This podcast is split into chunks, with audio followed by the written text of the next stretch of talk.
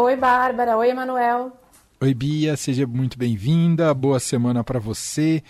E a gente já, aliás, já começa essa semana, essa segunda-feira, repercutindo por aqui, esse encontro do presidente Jair Bolsonaro com embaixadores estrangeiros para falar sobre teses que já foram desmentidas em relação ao processo eleitoral brasileiro. Me parece muito grave isso, Beatriz Bula, essa escalada uh, institucional feita pelo presidente Jair Bolsonaro, colocando em xeque as próprias eleições. Algo que a gente já acompanha na retórica dele há muito tempo, mas que agora que vai se aproximando o processo em si, o pleito em si, torna tudo muito mais tenebroso. Vimos também recentemente os militares num movimento muito similar e agora o Bolsonaro é, pagando esse mico perante aos, aos embaixadores estrangeiros. Bia. É, Manuel, é a, crônica de uma tragédia anunciada, né?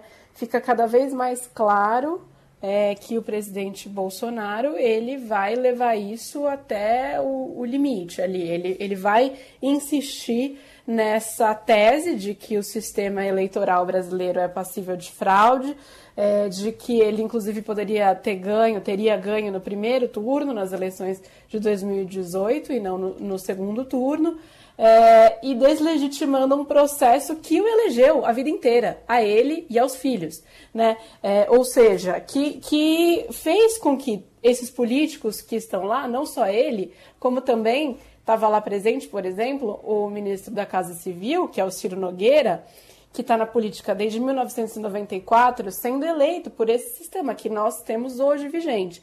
É, e eles colocam em xeque a, a, a segurança desse processo diante de uma comunidade internacional. Então, não é mais o presidente Bolsonaro falando isso é, para sua base nos eventos com seus apoiadores é, mais fanáticos. É, é, agora ele, de alguma maneira, fazendo um evento que, em tese, seria para quê? Para alertar o mundo sobre uma possibilidade de fraude. É, as, as reportagens que a gente está lendo, que eu li aqui no Estadão com o nosso pessoal lá de Brasília, falam que os embaixadores não aplaudiram o Bolsonaro no final.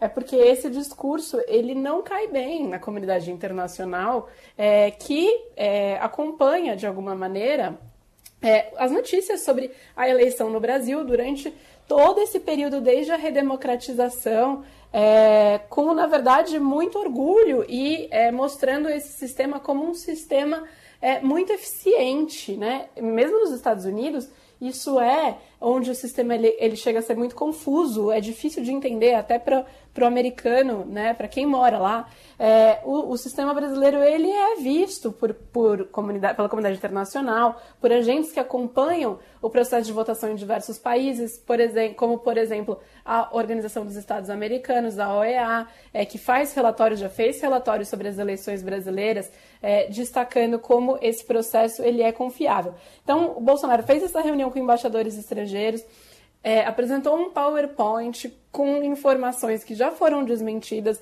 Acho que nem vale a pena a gente ficar voltando é, na retórica dele vezes é, seguidas, porque são sempre as mesmas coisas. Ele já disse que traria uma prova de que há fraude no processo eleitoral. Ele nunca apresentou essa prova.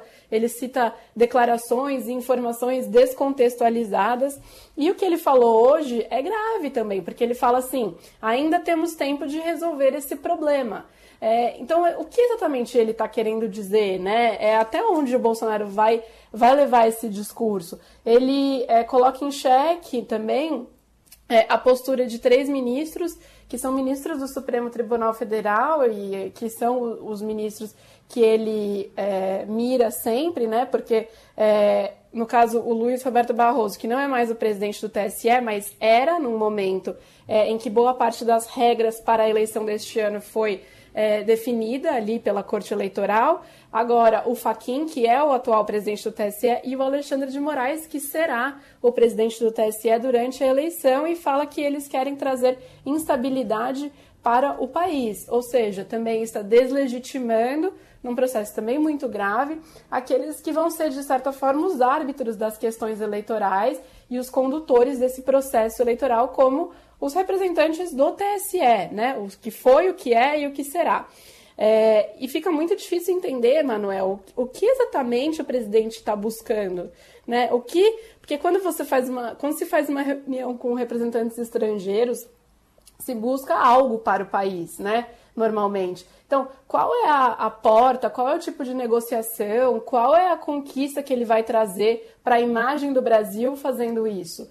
Fica muito difícil de entender. Na verdade, parece que nenhuma. É uma, é uma busca por uma conquista para ele enquanto candidato, porque a retórica dele como candidato à reeleição depende também é, dessa retórica antissistema, né, contra o sistema eleitoral. Mas como presidente, é, ele, na verdade, deveria defender as instituições do país, inclusive a instituição é, processo eleitoral, a instituição voto, né, o pilar básico do nosso sistema democrático. Então, não dá para entender sobre qual justificativa ele faz isso, que não a de buscar um benefício para ele mesmo e de cantar o problema que ele já está contando desde já. Ele vai estressar é, é, tudo que ele puder né, nesse sistema, levando ao limite. E é curioso, porque quando a gente fala de contenção é, de qualquer tentativa de subverter a ordem democrática e o processo eleitoral, etc., é, a gente é, vê, os analistas apontam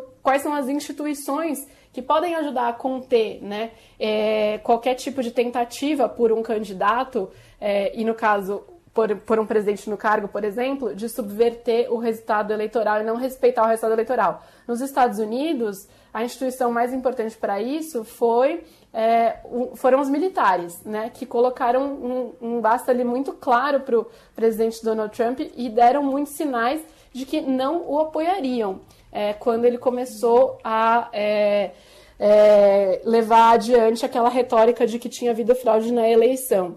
Aqui a gente está vendo os militares participando, de certa maneira, é, desse discurso do Bolsonaro. Estava presente hoje, por exemplo, o ministro da Defesa, é, fora o general Heleno, fora o general Ramos, é, que são ali ministros do governo.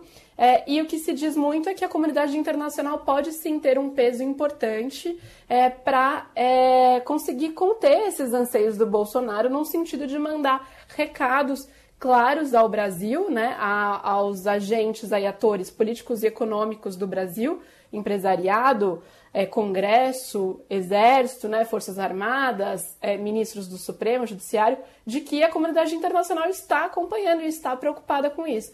E aí o Bolsonaro ele não só não é, se curva a isso, como ele dá um passo adiante. Ele chama todo mundo para uma reunião, né, os representantes desses países, é, para insistir nessa tese de fraude. Enfim, depois não adianta fazer reunião com o Biden e falar que defende a democracia, hum. né? É, são coisas incompatíveis. Ministro da Defesa que semana passada estava defendendo uma votação paralela em papel, né, Bia? E estava lá presente hoje de novo. É um exemplo aí do, do que tem acontecido com relação ao, ao Ministério da Defesa, os militares é, sendo coniventes, e apoiando isso, essa postura do presidente Jair Bolsonaro aí pré-eleição.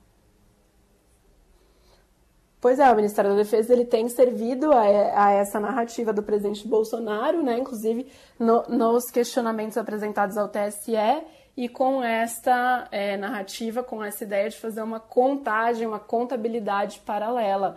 Enfim, entrando numa seara que não é a seara que, que se espere que se estabeleceu constitucionalmente para é, os militares. Bia, o Chico, nosso ouvinte, lembra aqui que hoje de manhã, mais cedo, antes da reunião, o Bolsonaro disse ali aos apoiadores dele na frente do Palácio do Alvorada que ele passou a noite acordado porque está com febre e sintomas de gripe. Então, para além aí dos, dos, absurdos políticos, Bolsonaro aí colocou em risco ainda os, os embaixadores. Aí a gente sabe que o país está enfrentando uma alta de Covid, a gente tem visto casos aparecendo aí durante esse inverno. E Bolsonaro, que diz que ainda não se vacinou, foi aí com todos os sintomas para a reunião, é isso? Pois é, eu acho que se tem uma coisa que a pandemia de Covid ensinou a todos, ou a quase todos, talvez não ali, não chegou ali na, no, no Palácio do Planalto, essa recomendação, é de que se você está com sintomas é, de, uma, de qualquer doença que seja, nem necessariamente só sintomas de Covid, né? É, ficou muito claro nessa pandemia, né? Que fique em casa, trabalhe de casa. As pessoas preferem não correr o risco de ficar doentes a ter você presencialmente é, no trabalho, ainda que isso comprometa de alguma maneira ali o, o seu compromisso do dia. É, mas isso não constrange em nada né, o presidente Bolsonaro, que é, a Covid ele minimizou sempre, a todo tempo, mas ainda que fosse só, ainda que seja só uma gripe, né, que seja só um resfriado, é, não seria o caso aí de receber convidados em casa, digamos assim. É claro. claro que não, ainda mais nessa onda que a gente está vendo agora de aumento dos casos de Covid, com certeza. Mas, enfim, é, isso aí passou longe da preocupação do Bolsonaro, né? Não estava não no radar de preocupação dele nem em 2020, quando a gente não tinha vacina, quando a situação era muito mais dramática, que dirá agora. Muito bem, Beatriz Bula, repórter de política do Estadão, está com a gente às segundas, quartas e sextas, portanto, quarta-feira ela está de volta. Quarta, viu, Bia? Eu não estou aqui, mas o Leandro está aqui, tá bom? Vou tirar alguns dias de férias. Opa, boas férias. Ah, então, opa da, da Bia é ótimo. opa! Tá abandonando a gente nessa hora, essa altura do campeonato, Emanuel. Essa hora de tirar férias. A hora do fogo no parquinho sai correndo. tem que pegar o restinho de julho. O problema é que é, tem, tem sempre fogo no parquinho, né? É... Então tem que uma hora tem que sair mesmo, é não tem isso, jeito. É isso. Um beijo, Bia. Até quarta-feira. Até não. Você vai voltar quarta-feira ou não, mas o Leandro vai estar aqui, tá bom? Um beijo pra você.